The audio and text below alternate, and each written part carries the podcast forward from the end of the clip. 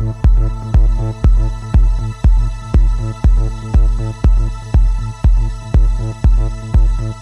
you.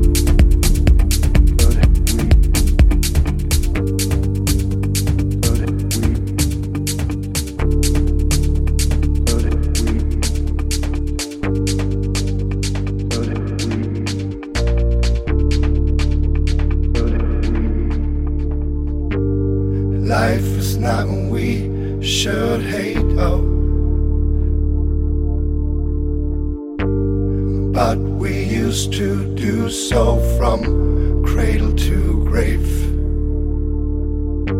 without a feeling of what it's all about. Oh. With eyes losing their ability to simply look around. Love is not we should ignore. Oh. but we tend to do so just to burn some more. Are you free? I mean, really free now? Do you believe that your life is still under your control?